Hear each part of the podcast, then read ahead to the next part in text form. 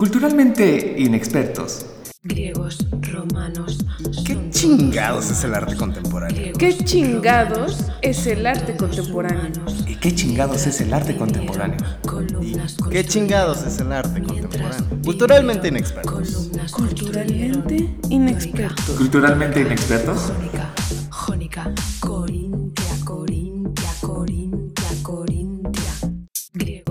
Bienvenidos a Culturalmente Inexpertos, a la segunda temporada, programa 1, Arte Feminista. Estaremos con ustedes una servidora Elena Lecanda. Francisco Alonso. Tenemos la participación de Alejandra Moreno y Luis Matus como nuestros expertos. Les recordamos que pueden escucharnos a través de los distintos medios como son Anchor, Spotify, las redes del Centro Cultural del México Contemporáneo, así como Facebook, también Spotify. Ay amigos, vienen muy solemnes el día de hoy. Sí, fue lo que escuché. o sea, y, ya, y ya iba a empezar con una. Y, y ya después iba a seguir con uno, pues a lo que nos truquen. O sea, pero se iba a escuchar muy así de. Ok, de repente. Pues que tiene. ¿Qué tiene? Por personas como tú desconfío de la gente. Yo fingí que te quería, pero tú eres el que miente. Hablas mal de mí. Qué grosero, qué bruto y qué grosero. Te perdono porque sé que eres un pobre por diosero. Qué grosero,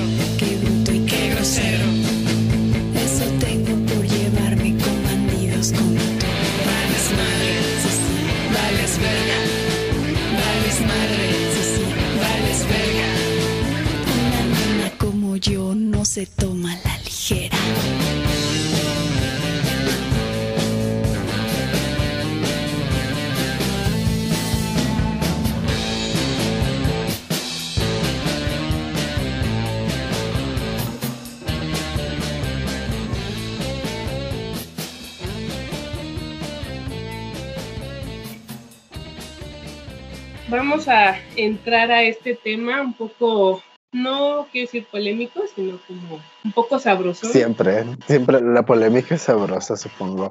Pero bueno, para no causar eso precisamente es que el arte feminista, porque creo que si algo le debe el movimiento gay ah, por la visibilidad, y si esa, eso es alguien, es el movimiento feminista y también el movimiento trans. Pero le pedí a una amiga mía, muy chida, muy querida y muy amada y muy amorosa, y que ella sí es experta en arte feminista. Y es Alejandra Moreno, que por aquí nos est- está acompañando. Bienvenida, Ale, un gusto. Ay, Pues muchísimas gracias. Estoy muy, muy contenta de la invitación. Gracias a todas, todos, todes. La verdad es que tampoco soy experta, eh, pero, pero sí estoy muy interesada justamente en la investigación, en el análisis, en repensar como mucho el movimiento feminista y justamente alrededor como de del arte, ¿no? Y de las contribuciones que se le ha hecho las, las artistas justamente al movimiento. Entonces, pues estoy muy, muy, muy contenta, gracias. Muchísimas gracias Alejandra por, por acompañarnos. Todo este amplio tema que tiene que ver con el arte feminista. Vamos a partir de ahí. ¿Existe un arte feminista? Wow. pues empezamos ya así como muy, muy en caliente y muy al fuego. ¿no? sí. Y- café pues justo como, como bien decían, más allá de, eh, de polémico, que también lo es, y que, y que qué bueno, ¿no? Porque la polémica también es reflexión, eh, creo que más bien, sobre todo lo pienso como muy complejo, ¿no? A partir justamente del origen de- del feminismo y ahora en la cuarta ola de los feminismos, ¿no? Entonces, pues para responder un poco, eh, o más bien aportar a la, a la- a la pregunta de si hay un arte eh, feminista o, o no, pues o sea, en realidad eh, alrededor como de, de la tercera y la cuarta ola, sí, sí había como, hay, hay varios conceptos quizá que se pueden abonar como arte sobre mujeres, que en algún momento eh, surgió como qué es lo que estaban pintando y cómo representaban justamente a las mujeres. Eh, también pues está un arte femenino que está hecho justamente por, por mujeres. Algunos hablan de arte de género y el arte feminista como tal eh, podríamos pensar que es eh, lo que la artista se asume que es, em, porque algunas, pues, algunas mujeres no, no, no porque sean artistas y produzcan van a hacer arte feminista, ¿no? Sino más bien ellas se tienen que asumir como tal, como feministas. Para, para mí esto es muy importante, ¿no? Si no estamos forzando a la otra a, entrar en, en este marco. Y esta, esta artista tiene que defender ideológicamente y también en términos artísticos su, su, producción. Es muy complejo pensar en qué es lo que está aportando y qué está defendiendo como el arte feminista.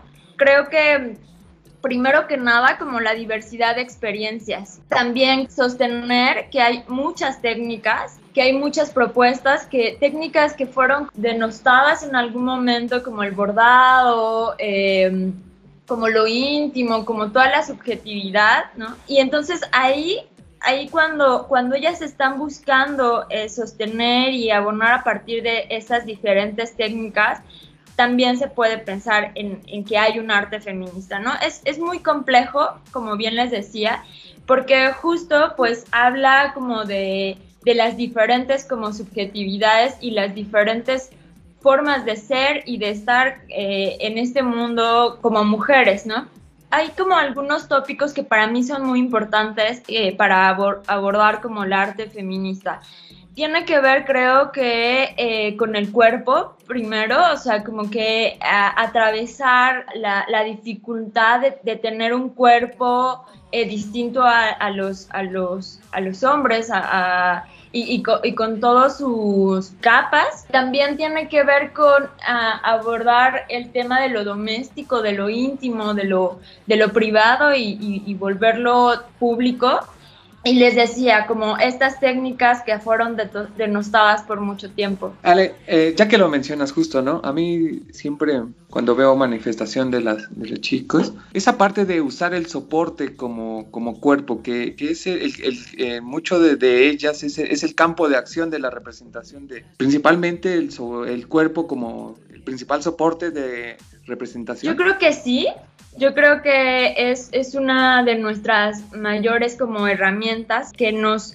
o sea, que el cuerpo enuncie y, y, también atravesar como el cuerpo, ¿no? muchas de las eh, manifestaciones de la obra de, de, arte feminista tiene que ver justamente con ese atravesar. ¿Y qué quiero decir con eso? Como como no solamente ser un cuerpo en abstracto, no ser un cuerpo como para admirar o, que está pasivo, sino un cuerpo que acciona, un cuerpo que siente, un cuerpo que tiene también muchas vísceras, ¿no? Y tiene muchos fluidos y tiene como como procesos que, que por mucho tiempo estuvieron estigmatizados y hasta cierto punto eh, satanizados, ¿no? Entonces, por eso muchas de las artistas eh, van a utilizar pues el, el arte acción, ¿no? Justo como, como su primera herramienta.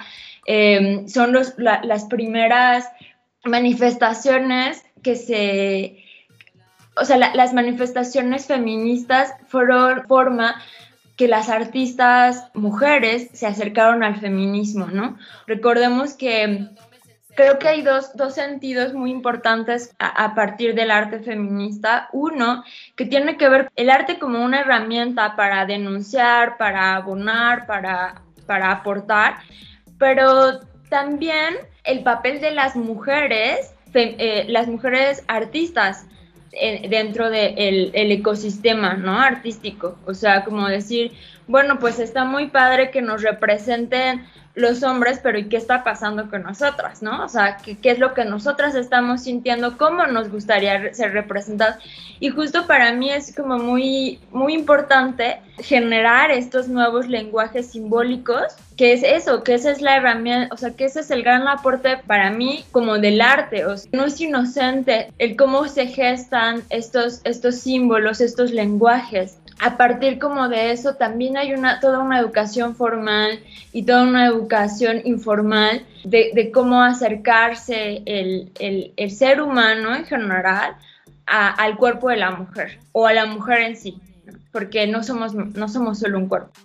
Ale, y ya con este parteaguas que nos acabas de dar, ¿crees que el arte feminista se delimitaría solo a mujeres? Voy a, voy a tomar eh, esta palabra eh, constantemente como al abordar eh, el tema. Es muy complejo, porque aparte soy antropóloga y entonces esa es una de nuestras palabras preferidas cuando no podemos como dar verdades absolutas. Entonces, desde mi lugar, creo que sí, pero ¿qué implica tener un cuerpo eh, femenino? ¿Qué, ¿Qué implica ser mujer? Que justamente en la cuarta ola vamos a estar preguntándonos mucho eso, ¿no? Y que justo este, esta idea de cómo hablamos, cómo reflexionamos, cómo nos enunciamos constantemente ante el feminismo, es porque, porque la cuarta ola nos, es muy fértil, nos, nos ha ayudado mucho a repensar cosas, pero ha, sido muy, muy conflictiva porque se empiezan a... Mm, en, las olas anteriores era muy importante como la parte legislativa, la parte de, derechos, de la constitución como tal, ¿no? En diferentes partes del mundo. Pero ya cuando empieza la tercera y la cuarta ola, se abre muchísimo, a, se diversifica el feminismo y, y, se hace problemático lo biológico y lo cultural. Entonces, ¿qué es una mujer? Que justamente todo el, el transfeminismo nos va a dar muchas luces, nos va a acompañar, nos va a permitir entender otras corporalidades. Yo de entrada diría, sí, el arte feminista es un, tema del género femenino, pero también de la expresión femenina. Pienso en, artistas trans, que en nuestro momento histórico el feminismo trans excluyente diría que no son parte del el arte feminista, ¿no? Porque ellas no pueden ser feministas, ¿no? Entonces ahí entra como el paraguas. No creo que los cuerpos masculinos puedan ser, puedan generar arte feminista pueden apoyarlo, acompañarlo, reflexionarlo, pero no producirlo. Cada subjetividad le toca enunciarse como qué lugar quiere ocupar. Oye, Ale, yo te considero casi que una maestra en, este, en estos temas. Y a propósito de eso, y creo que tú lo tienes bastante bien definido, pero es algo que ahorita que te estoy escuchando hablar, me sale mucho la duda. Has mencionado la tercera y la cuarta ola, pero o sea, ¿a qué nos referimos con, o sea, con las olas? Increíble. Perfecto. Pues en algún momento el feminismo, les decía, estaba como muy articulado por buscar derechos específicos, por el voto, por el derecho al aborto, por mm, el derecho a, tener permisos de maternidad en, los empleos y demás, ¿no? Entonces, eso pasó en la, en la primera, en la segunda ola, fueron procesos eso mucho más legislativos, una búsqueda como muy, como muy intensa ah, para, para que sea reconocido sobre todo lo que le llamarían la, la, igualdad de géneros. Las olas en general son diversas etapas que van a ir articulando el feminismo o la historiografía del feminismo. En la, la, la tercera ola siempre es todo un rollo, o sea, como que se tiene muy claro la primera, la segunda, quién empezó, es que, qué se buscaba pero ya en la tercera ola se piensa que es en el año 1963 cuando se genera la, Betty Fredman eh, genera la mística de la feminidad y ahí lo que se estaba buscando sobre todo pues era permisos de maternidad y es ya ahí donde se está gestando el, la búsqueda del aborto eh, legal y demás. Ahí se hacen manifestaciones ya súper, súper grandes, internacionales. Ya como en la, en la cuarta ola, como en la segunda mitad del siglo XXI, es en donde nos estamos situando nosotras y ahí ya se diversifica y para mí es algo como muy muy increíble y, parece como mínimo pero no lo es que se pasa de ser, de pensar en el feminismo y se busca más bien repensar los feminismos. O sea, esta pluralidad entonces es como nuestra caja de Pandora, es como les decía que para mí es como este terreno, este, este caos fértil, ¿no? O sea, lo que yo le llamaría un caos fértil en toda su extensión, porque ya de repente empieza a pensar el ecofeminismo, el ciberfeminismo, las feministas radicales, las transfeministas. Entonces, ya la información y la herencia también de, nuestras ancestras, de nuestras abuelas feministas, como que las recogemos, está muy bien, les digo, es, es muy fértil para mí, pero también es caótico. Y justo por eso estamos tan pues sí, como tan polémico, ¿no? Entrar y, que internamente ya también se tienen como posturas muy, limita, muy delimitadas. Por ejemplo, a partir de, de la cuarta ola, se empieza a hablar de el patriarcado y luego decimos, ¿y qué es el patriarcado? O sea, como que cómo nos lo comemos, cómo lo destruimos, porque no sabemos muy bien, o sea, cómo lo limitamos, quiénes son, quién es el enemigo, cómo, cómo, se, cómo se aborda, ¿no? Entonces, la libertad individual de la mujer parte de su subjetividad y de su contexto. Más o menos de eso son las olas. Muchas gracias, Ale. Ahora pasemos un poco a, lo mexicano, ¿no? El caso, el caso de México. Eh, ¿Cuándo se puede decir que, realmente surge la presencia del arte feminista acá en el país? Ok, hay, hay una genealogía y la verdad es que yo, o sea, estamos en un momento muy afortunado porque pues hay muchas investigadoras, la verdad es que hay mucha bandita que está convencida de que hay que, hay que investigar y hay que generar una genealogía. Karen Cordero ha trabajado mucho el tema, Mónica Mayer, y ahora pues investigadoras más, más jóvenes que también están como historiografiando como este proceso. ¿Por qué te digo eso? Una, porque me, me gusta, o sea, reconocer que, que, no es una información y no es como un tema que apenas esté dando, ¿no? Sino ya, o sea, Karen Cordero ha trabajado por más de 30 años este tema. Y al final de cuentas, o sea, hay como grupos fundacionales pero también hay como otros momentos que para mí, para nosotras, otras historiadoras, abonaron, ¿no? Abonaron a este momento. ¿Cuál fue? Eh, en, en, 1975, en México, se genera la Conferencia del Año Internacional de la Mujer en la Ciudad de México. Y entonces el MAM, el Museo de Arte Moderno, organiza una exposición. Se llama la, la, mujer como creadora y tema de arte. Para mí es muy importante su título porque ya justo está pensando y ya no está diciendo, claro, Diego Rivera pintó tales personas, tales mujeres, claro que fueron así, la, la modelo este, era muy bella, o sea, ya no están pensando en, esta, en este cuerpo pasivo, sino más bien la entrada de este título es la mujer como creadora. Y ya en el segundo momento dice, y el tema de arte, como que también hay que dejar que, que otras eh, subjetividades se presenten y que no podemos no reconocer que pintores, porque en realidad, y esto para mí es muy importante decirlo, el tema no es ir en contra de, del hombre, ni de los avances que ha hecho, ni de sus conocimientos, ni mucho menos, ¿no? Sino más bien decir, claro, ustedes muy bien, pero nosotras tenemos otras cosas que aportar. Este momento para mí es fundamental. Al año siguiente, o sea, el MAM tenía una revista, la revista de artes visuales, y Carla Estelwell que es, su directora en ese momento de, la revista, en, 1976 hace un número alrededor de, esa exposición del Año Internacional de, la Mujer.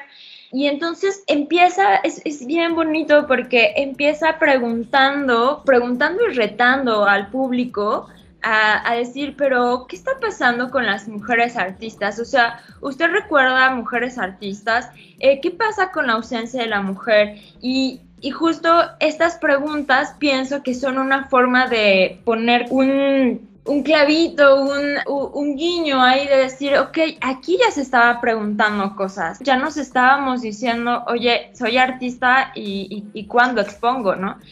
Pasan años y en realidad ya la genealogía como tal empieza, o sea, en México surge en los años 80, en un contexto que ya lo han abordado en estos programas que, justo hablan de los grupos. Es un contexto de los grupos. Y para mí es importantísimo eso, porque los tres grupos feministas que van a, empezar a mover el avispero, no es que no, no hubiera, no, no, las mujeres artistas no tuvieran problemáticas, sino más bien como que se empieza a mover, como se empieza a pensar, se empieza, hay una reverberación también de, el pensamiento eh, feminista de otras latitudes. Y entonces surgen pues tres grupos feministas en los 80s, eh, justo en, 1983, que será eh, Polvo de Gallina Negra de Maris eh, Bustamante y Mónica Mayer, las Tlacuilas y Retrateras es otro y Bioarte es otro, ¿no? Y empiezan justamente a hacer tres, o sea, hacerse en grupos, ¿no? La colectividad siempre va a ser importante para nosotras. Y ahí como que pare, yo pondría el, acento de que yo y otras historiadoras, de que mm, ahí empieza a, surgir ya más fuerte el arte feminista en México. De verdad, me agrada esta parte donde vamos como quitando un poco telarañas, porque a veces uno también, bueno, me pongo yo en ese papel, que ahora ya me queda más claro todo y puedo tal, tal vez generar mi, mi, punto individual, ¿no? De, de, opinión para también ser más asertiva y también más comprensiva en estos temas. En este aspecto de los antecedentes que das de cómo surge, ¿qué obras y qué exponentes serían con los principales? Como las primeras, pensaría como en estas, en estas tres, sobre todo como polvo de gallina negra, que es pues muy bonito porque el arte feminista justamente surge a partir del el arte conceptual, abstracto, que busca justamente ser como universalista, que también trabaja el, el tema de la imagen pues más como racional, ¿no? Genera, buscando generar un lenguaje racional, pero, pero justamente en, en contraposición a eso, o más que en contraposición como reflexionando y tensando es este arte, pues surge el arte feminista, ¿no? Y, y ¿por qué lo digo? Porque, bueno, Polvo de Gallina Negra surge como un, como desde el humor, desde la, desde la sátira, desde, el humor muy mexicano, ¿no? Entonces, como que justo cuando le dicen a Mónica Mayer, pues, ¿por qué escogió, escogieron ese nombre? Eh, pues dice, es que a nosotros nos podían hacer mal de ojo, porque claro que una, o sea, mujeres, artistas, eh, feministas, que aparte, o sea, si ahorita la idea de ser feminista da muchísimo vértigo, pues no me imagino en ese momento, o sea, en los años 80 ha de haber sido, eres un bicho raro, ¿no? Entonces, ella, justo ellas, contraposición de este pensamiento como más racional, dice, no, nosotros vamos a usar la brujería, ¿no? La brujería popular. Y entonces usan justo, justo leía una, una vez que decía, en el, en el nombre está la solución, o algo, algo así, hacían reflexión a esto, ¿no? Exacto. Sí, sí, sí, o sea, jalan a este pensamiento mágico y pues se burlan un poco de eso, ¿no? Entonces, ellas van a ser las que muevan como el avispero, como les digo, ¿no? Que va a también a, contaminar en el mejor de los sentidos a otras, ¿no? A, movilizar a, otros, a otras compañeras.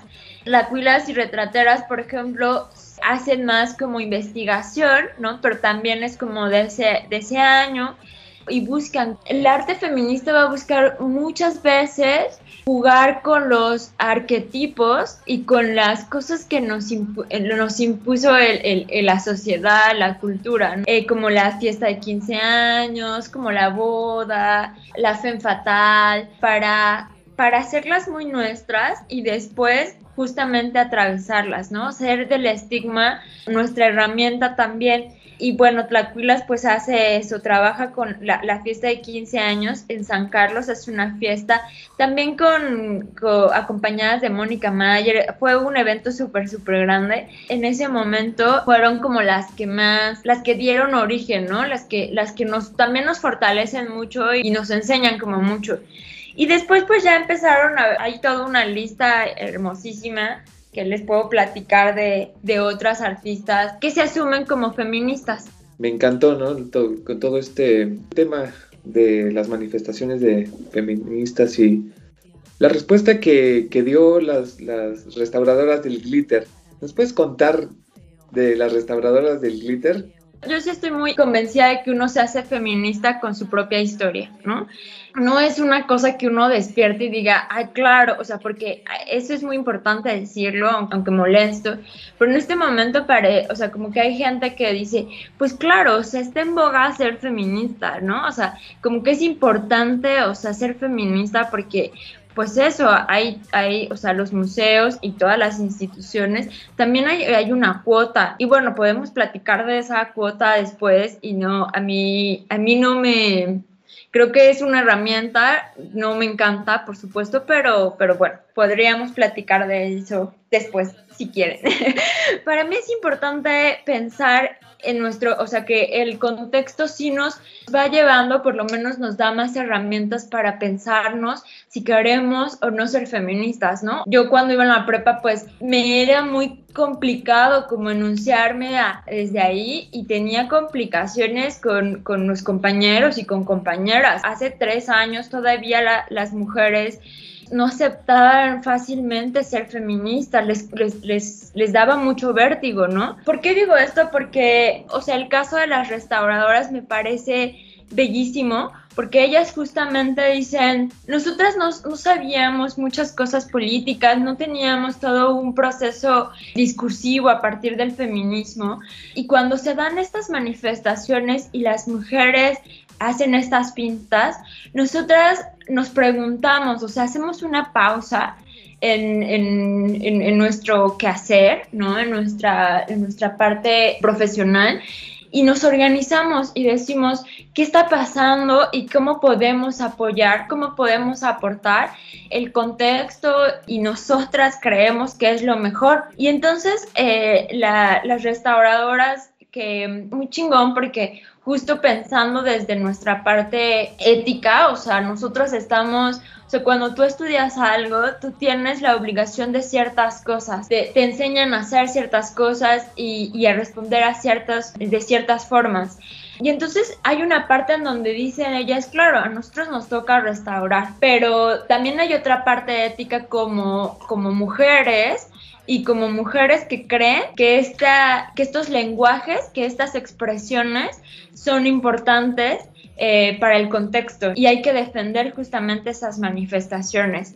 Entonces deciden ellas organizarse y hacer, no ser solamente una pausa a, a, ellas mismas, una pausa también a nivel institucional, ¿no? Y les dicen, no, o sea, primero hagamos registro, primero hagamos pruebas, hagamos todo un análisis, también semiótico y demás, y después ya vemos qué hacemos, pero no lo hagamos en automático.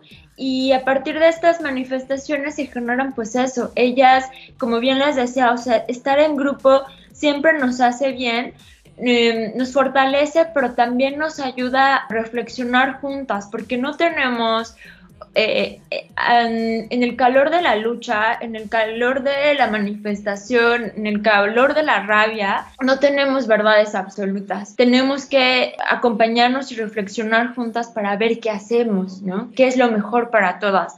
Entonces, pues el caso de las restauradoras es bellísimo justamente por eso, ¿no? Porque ellas se asumen uh, feministas a partir de su contexto y de las necesidades nacionales, ¿no? Pues sin duda este es un tema también que da, para muchísimo más. Realmente estamos en un contexto actual que ahora un poco, más bien nos da apertura ahora para poder pensar de diferente forma, pero hay mucho por qué trabajar y hay todavía mucho que platicar, Ale. Sí, la verdad es que es muy importante seguir plan platicándolo, seguir reflexionando, seguir analizando la historia y también nuestro contexto, porque aparte es urgente. Lo que está sucediendo más allá como de la parte intelectual y las esferas del ecosistema artístico y demás, no es porque, les digo, no es porque porque esté chic, porque esté, esté chingón ser feminista, sino porque es necesario, no, no sé si ser feminista, no, no, no creo que todas tendríamos que serlo, más bien o sea, e, es, e, es, muy importante pensar en que la lucha es también para que cada una decida lo que, lo que le es mejor, pero sí en un contexto en donde nos están matando, donde nos están violentando, donde eh, la violencia es cada vez más, la, parte doméstica es, es, es todo un, una batalla, ¿no? Para muchas yo creo que, que generar lenguajes simbólicos nuevos que nos acompañen, que nos enseñen, que nos fortalezcan, es fundamental. Entonces yo la verdad es que les agradezco muchísimo porque, porque lo pongan en la mesa, porque lo platiquemos, lo discutamos, lo, lo sigamos como analizando, ¿no? Estoy muy, muy contenta y, y, justo agradecida por, por eso, porque me parece urgente y necesario. Muchísimas gracias, Ale. Eh, bueno, te comentamos acá una, una pequeña situación que tuvimos en producción de cómo alineamos, alineamos hombres y mujeres o solo puras mujeres, porque hasta nuestra propia producción nos, pues nos movió algo, ¿no? O sea, como, y si le da, o sea, se da un espacio totalmente para mujeres, y bueno, ya vino Luis y nos planteó todas las, eh, las teorías y dijo por qué teníamos que estar presentes y todo eso, y bueno, al final nos convenció, pero hasta, hasta en estos niveles también así nosotros como y cómo actuamos, ¿no? Pero bueno, este, muchísimas gracias, te, te, agradecemos mucho todo lo que has aportado el día de hoy. Te queremos hacer una invitación para ver si te animas a hacer alguna segunda parte en algún momento. Sí, por favor, porque yo me quedé así con muchas ganas de escuchar la lista de mujeres este, artistas, la verdad. Y pues digo, es una gran investigadora. Lili, por favor, o sea, esa es una petición a nuestra productora. Sí, pues muchas gracias, muchas gracias. Ya dijo que sí. Por favor, Ale, porque ya nos quedamos picados, ya nos dice como ya estamos metidos en el contexto y ahora queremos saber más. Pues sí, es pues como contar la mitad del chisme, güey. Es como. así, así, me siento. ¿Y qué sigue? Pero dame más. Sí, sí estamos en un momento súper efervescente y solo eh, hablamos un poquito de, pues de las que nos impulsaron y nos, nos ayudaron, ¿no? También a, a abrir eh, la discusión. Y, sí, yo encantada, encantada de, de, acompañarlos y de que, de que sigamos construyéndolo, porque también a mí me hace mucho pues eso, reflexionar. O sea, no hay lo que les decía, verdades absolutas, ni, ni, ni, mucho menos, ¿no? Tenemos que seguir negociando cosas y repensando. Y justamente, Frank, lo que decías para mí es muy, muy importante, ¿no? O sea, el tema es de todas, de todos y de todes. Y yo creo que ahí yo lo veo como que estamos las, las morras en círculos de estudios, leyendo 20 mil eh, textos, este, en marchas, analizando cosas. Y, el feminismo nunca ha sido, no, no quiero victimizarnos ni mucho menos, pero no es fácil, o sea, es un proceso que, que duele profundamente porque justo viene de, o sea, la, la rabia no es como fortuita y así de, ay, sí, pues pues sentí rabia y ya, ¿no? O sea, en realidad pasó, o sea, nos, nos atraviesan muchas cosas. No está tan chido a veces, muchas veces sí no la gozamos y no la pasamos increíble juntas, pero muchas veces no, no eh, nos duelen nuestras propias historias y las historias de las otras, pero siento que la mitad, y no, no quiero eh, sonar en, mala, no mala, mala leche ni mucho menos, sino más bien como una invitación porque la mitad de la población por lo menos no está, no, se está ocupando y justamente porque tiene esta timidez de cómo le entramos, qué hacemos, cómo lo abordamos, no queremos ser este, invasivos, no queremos afectar ni mucho menos, pero sí, o sea, es muy cagado, pero de repente yo veo como el grupo de masculinidades que es una hora de así como que de análisis y dices, pues es que un grupo de masculinidades de una hora y con todo el respeto que me merecen las, los compas eh, que están trabajando esos, esos temas, dices, pues sí, pero es más bien como de 24/7, ¿no? Y, y, estoy muy contenta, estoy muy a gusto de, estar, o sea, que sea mixto y que nos acompañemos entre todos y, y, y todes y todas porque no hay de otra, o sea, el contexto es de todas. Entonces, pues gracias, gracias de verdad. Y por supuesto que yo encantada de, de yo por eso fui, fui muy este eh, mala, porque las feministas somos malas. Entonces, este, pues les dije nada más como una probadita de la gran lista que tenemos. Muchísimas gracias a, todos ustedes que nos escuchan del otro lado de los dispositivos electrónicos. Muchísimas gracias a Luis, como siempre. Muchísimas gracias a Lili y a Esperanza que están del otro lado. Gracias a todas, la verdad. Ale, gracias por aceptar esa invitación. También ya sabes cómo somos. Elena, ¿qué tema nos tienes para despedirnos? Claro que sí, pues vámonos con este tema de Ile, ¿por qué me temes? Y no se les olviden seguirnos a través de nuestras redes sociales por Facebook, Anchor, Spotify y todas las redes sociales del Centro Cultural del México Contemporáneo. Hasta la próxima. Muchísimas gracias. Chao. Chao. Bye bye. ¿Por qué me temes?